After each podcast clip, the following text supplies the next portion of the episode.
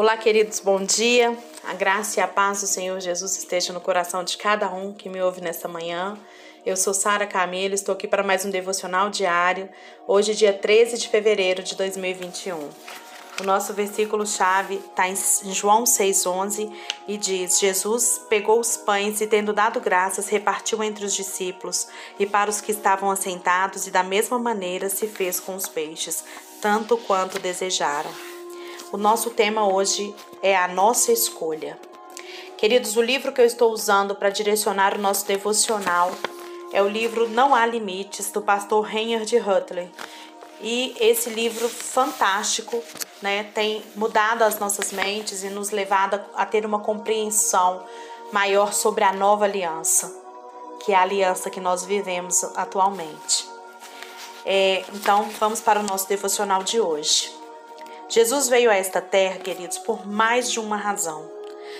Muitas vezes nós acreditamos que ele só veio para nos salvar dos pecados e nos levar para o céu, ser o nosso passaporte para o céu mas isso não é verdade. Ele também veio para destruir as obras do inimigo, como está lá em 1 João 3,8. E outra razão importante pelo qual Jesus veio foi para nos permitir, para nós, muitos cristãos, e isso a gente às vezes não sabe, hein? Foi para nos mostrar quem é o Pai. E nós devemos entender que o conceito de Deus como Pai, ele não existia na mente daqueles que estavam na velha aliança. Então, esse conceito de pai, ele só, só aparece na Bíblia em Jesus. Na antiga aliança, Deus não é o pai. Na verdade, considerar Deus como pai lá no Antigo Testamento, ele era, era motivo de classificado como blasfêmia. E essa é uma das razões pelas quais os fariseus queriam matar Jesus e que eles ficaram muito bravos com Jesus. Ele se dirigia a Deus como pai e na oração do Pai Nosso, ele até ensina para os seus discípulos, né, também a fazerem isso. Como Jesus veio nos revelar o Pai, nós devemos sempre nos lembrar de que tudo que ele fez expressou o coração do Pai. Lá em João 5,19 diz: Retomando a palavra, explanou Jesus. Em verdade, em verdade vos asseguro que o filho nada pode de si, fazer de si mesmo, mas somente pode fazer o que vê o pai fazer, pois o que este fizer, o filho semelhantemente faz. Lá em Colossenses 15, 1, 15, 16, diz Paulo, né? Ele confirma essa verdade quando ele diz que Jesus era a imagem do Deus invisível. Se você realmente, querido, quiser conhecer Jesus, descobrir, conhecer o coração de Deus, descobrir Deus, você vai ter que estudar bastante a vida de Jesus. Você vai descobrir que ele amava compassivamente os pecadores, os fracos e os perdidos, e ele não condenava as pessoas, mas ele se importava com elas. A condenação e o juízo, que muitas vezes a igreja se posiciona, ele não, é, isso não é bíblico, gente. Jesus não nos dá esse exemplo, nem dele nem do Pai. Mas isso é da religião. Isso é da igreja. Quando a gente vai vendo a estrutura da igreja, é, né, na Idade Média, a, no, né, depois da, da fundação da igreja, a gente começa a perceber que esse juízo aparece. Mas na Bíblia, o que a gente vê é um Jesus inclusivo. Eu dou muita palestra sobre inclusão para as igrejas e quando eu falo sobre isso, eu falo que o maior exemplo de inclusão que a humanidade tem é Jesus. Jesus sempre quis estar com aqueles que às vezes a maioria das pessoas não queriam. Jesus quis amar aqueles que ninguém queria amar e até hoje é assim. Aquele que eu não quero amar é esse que Jesus ama porque onde superabundou, onde abundou o pecado, superabundou a graça. Jesus, ele não faz acepção de pessoas. A igreja faz, mas Jesus não. E se nosso maior exemplo é Jesus, se nós queremos ser como Ele, se nós queremos né, ter esse coração, o coração de Jesus em nós, a primeira coisa que nós temos que aprender é que a acepção de pessoa não combina com a igreja. A igreja de Cristo, a noiva de Cristo, não faz acepção de pessoas. Algum tempo, eu, eu nesse livro, o rei ele vai dar um, vários testemunhos e um dos testemunhos que ele vai dar aqui agora eu quero ler porque é, é Deus revelou para ele Então eu quero compartilhar com vocês. Ele diz que algum tempo Deus começou a falar fortemente comigo através da passagem da multiplicação dos pães e peixes relatadas em João 6. Como senti que Deus estava me despertando para algo, passei vários meses lendo, relendo e meditando nesse capítulo. Certa manhã, decidi me levantar cedo e passar a manhã toda, até o meio-dia, na presença do Senhor, sem nenhuma distração. E o que Deus me mostrou foi como uma explosão em meu coração. Lembre-se, lembre-se, queridos, vemos o Pai em tudo que Jesus fez. Portanto, leia esse relato de João aqui, que está em João 6, de 1 a 13, sem pressa em oração. Eu vou ler aqui para a gente. Passado algum tempo, Jesus foi para outra margem do mar da Galileia, que é o mar de Tiberíades. Então, uma grande multidão seguia, porque tinham visto os sinais que ele realizava nos enfermos. E Jesus subiu ao monte e sentou-se ali com seus discípulos. Ora, a Páscoa, uma das festas dos judeus, estava próxima. Jesus ergueu os olhos e, vendo uma grande multidão que vinha em sua direção, disse a Filipe: Onde compraremos pães para lhes dar a comer? Mas disse isso apenas para o provar, pois ele bem sabia já o que ia fazer. Filipe lhe respondeu: Duzentos denários não seriam suficientes para que cada um recebesse um pequeno pedaço de pão. E um de, de seus discípulos, André, irmão de Simão Pedro, disse a Jesus: Há aqui um rapaz com cinco pães de cevada e dois peixes pequenos. Mas de que servem no meio de tanta gente? Então Jesus disse: Fazei que o povo se assente, pois havia muita grama naquele lugar. Assim assentaram-se os homens em número de quase cinco mil. Jesus pegou os pães e, tendo dado graça, repartiu-os a seus repartiu-os aos com seus entre os seus discípulos e para os que estavam assentados. E da mesma maneira se fez com os peixes, tanto quanto desejaram. E quando estavam fartos, disse Jesus aos discípulos: Recolhei os pedaços que sobraram, para que nada se perca. Assim sendo, eles os ajuntaram e encheram doze cestos com os pedaços dos cinco pães de cevada, deixados por aqueles que haviam comido. Então, por que Jesus multiplicou a comida? João ele nos diz claramente por que, que ele fez isso. Mas na multiplicação relatada por Mateus, a gente tem um motivo. Presta atenção. Chamou Jesus os seus discípulos para dizer-lhes: Tenho compaixão destas muitas pessoas, pois há três dias permanecem comigo e não tenho o que comer. Não quero mandá-las embora em jejum, porque podem desfalecer no caminho. Mateus 15, 32. Sabe por que, que Jesus alimentou e ele multiplicou a comida, queridos? Porque Jesus teve compaixão da multidão. Eu quero que você se lembre aqui de que nós estamos falando de provisão natural, coisas materiais. Essa passagem ela não tem nada de espiritual, de coisas espirituais. Quando Jesus vê a sua necessidade material, ele se compadece. O que que expressa também o que sente o coração do Pai. A provisão de Deus para nós, ela não é motivada pelo que normalmente motiva os homens. Nós damos porque vemos uma necessidade. Presta atenção nisso, queridos. Nós damos porque vemos uma necessidade. Deus dá porque Ele é generoso. Aleluia. Sua provisão é um reflexo do seu caráter bom e generoso. Quando a gente.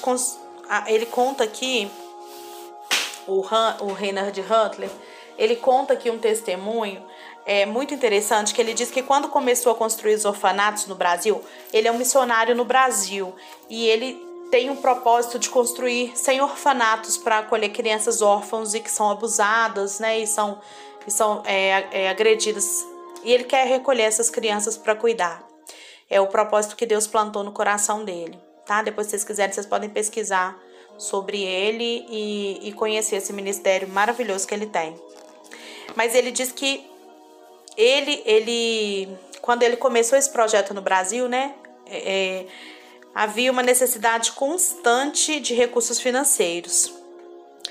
Mas ele diz que há décadas atrás, ele e a Debbie, a sua esposa, decidiram que jamais buscariam ajuda financeira em homens e nem fariam dívidas. Então eles nem buscariam, eles não pediriam para ninguém ajuda e nem fariam dívidas. Eita povo de fé, olha. Somente Deus deve ser a nossa fonte de provisão, diz o Reinhard. Então, certa manhã em meu tempo com Jesus, ele me disse para ler o Salmo 68. Eu li, mas nada específico me chamou a atenção. Isso se repetiu por cerca de duas semanas. Durante duas semanas ele leu o Salmo 68. Até que ele disse para o Senhor: Pai, é óbvio que o Senhor está me dizendo alguma coisa, mas eu não estou ouvindo. Então me explica o que, que é. E o Espírito Santo disse para ele: Leia o versículo 10. Em tua bondade, ó Deus, fizeste a provisão para os necessitados. Enquanto ele meditava nesse versículo, o Senhor disse para ele: Eu jamais quis que você pensasse que eu envio provisão para os órfãos dos quais você cuida para mim, porque eles são pobres e passam necessidade. Eu faço isso motivado por minha própria bondade. Nossa, aleluia. Deus fala para o Reinhard: Olha, eu não mando sustento para os pobres porque eles são pobres. Eu mando sustento para os pobres por causa da minha bondade. E ele diz que então pulou da cadeira e, com os olhos marejados de lágrima, declarou: Deus, o Senhor é bom, sempre bom, somente bom. Bom e bom e bom e nada além disso.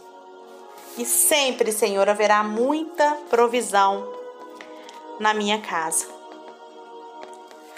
Se não tivesse convictos da bondade de Deus, como conseguiríamos crer na sua generosa provisão? Se eles não tivessem, o, o Reiner de Adeb tivesse totalmente convicto de que Deus era o seu provedor, como que eles podiam crer e esperar que o dinheiro viria, a generosa provisão? Nós precisamos de milhões, queridos, para produzir para Jesus a maior colheita de almas da história. E todos os seus recursos do céu estão disponíveis para nós e Ele quer que nós os peguemos. Portanto, nós podemos pegar o quanto necessitamos para nós e para cumprirmos o propósito de Deus na terra. Nós precisamos de ter esse entendimento.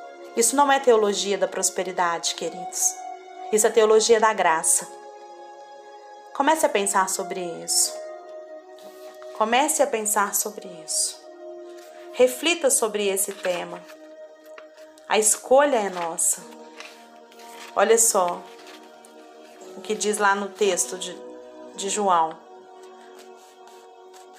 Cada um pegou o quanto quis. Cada um pegou o quanto quis. E depois, quanto desejaram. E depois ainda foram recolhidos restos. Jesus multiplicou ali os pães porque Deus é bom. Não é porque a gente é pobre que Ele vai nos abençoar. Ele vai nos abençoar porque Ele é bom. Aliás, Ele não vai, Ele já nos abençoou em Cristo. O que nós precisamos hoje é entender que o sexto está passando. O sexto está passando. E nós precisamos pegar com ousadia o quanto desejarmos. Para quem não sabe onde quer chegar, qualquer caminho serve. O que você quer? Quanto você precisa para cumprir o propósito de Deus na sua vida? Cumprir o propósito de Deus na nossa vida é muito mais do que olhar para as nossas necessidades pessoais. Vamos pensar nisso. É a bondade de Deus que faz a provisão acontecer na nossa vida e não nada que nós fazemos, além de apropriar da, pela fé das bênçãos que nos são dadas. Deus, ele já decidiu que a generosidade dele pertence a nós. Lá, há dois mil anos na obra consumada da cruz. Então, receba essa multiplicação na sua vida. Amanhã a gente vai continuar esse estudo que é fantástico. Não perca amanhã. Você vai entender muito mais isso que eu falei hoje. Mas eu quero que você entenda isso. O sexto está passando. Vai diante do Senhor e toma posse daquilo que é seu. Para de ser vítima. Tá na hora da atitude. Que o Senhor possa te ajudar, que o Espírito Santo possa revelar a você a compreensão desse assunto.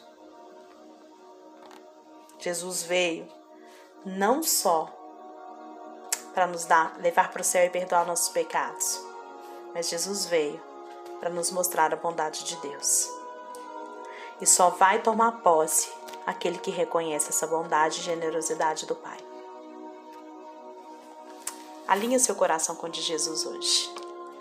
Alinhe o seu coração com Deus Todo-Poderoso. Ajusta a sua vida. Julga. E eu tenho certeza que você vai entender isso aqui, tudo que eu falei nesse dia. Deus te abençoe e tenha um excelente sábado. Vamos orar. Senhor, não sabemos escolher o que é bom, mas confiamos na Sua infinita graça e no Teu Espírito Santo, ó Pai, dentro de nós. Ó Deus, orando em nosso favor, intercedendo a nosso favor com gemidos inexprimíveis. E nós te pedimos nessa manhã, Pai, traz a compreensão, Pai, traz a compreensão desse texto na nossa vida. Mostra, Pai, para a gente o que realmente a gente deseja. Mostra, Deus, os limites que nós temos colocado na nossa vida para que não haja prosperidade. Tira todo espírito, ó Deus, enganador de pobreza, de miséria, de falta, Pai, da nossa vida. E traz, ó Deus, o conhecimento da verdade que liberta, da verdade da Sua graça. Pai, aleluia. É a Sua bondade que nos faz ser prósperos. Ai, como é bom saber disso.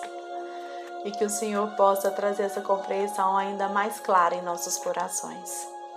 Te consagramos esse dia e queremos sim, Deus, queremos sim a Sua provisão em todas as áreas. Em nome de Jesus. Amém.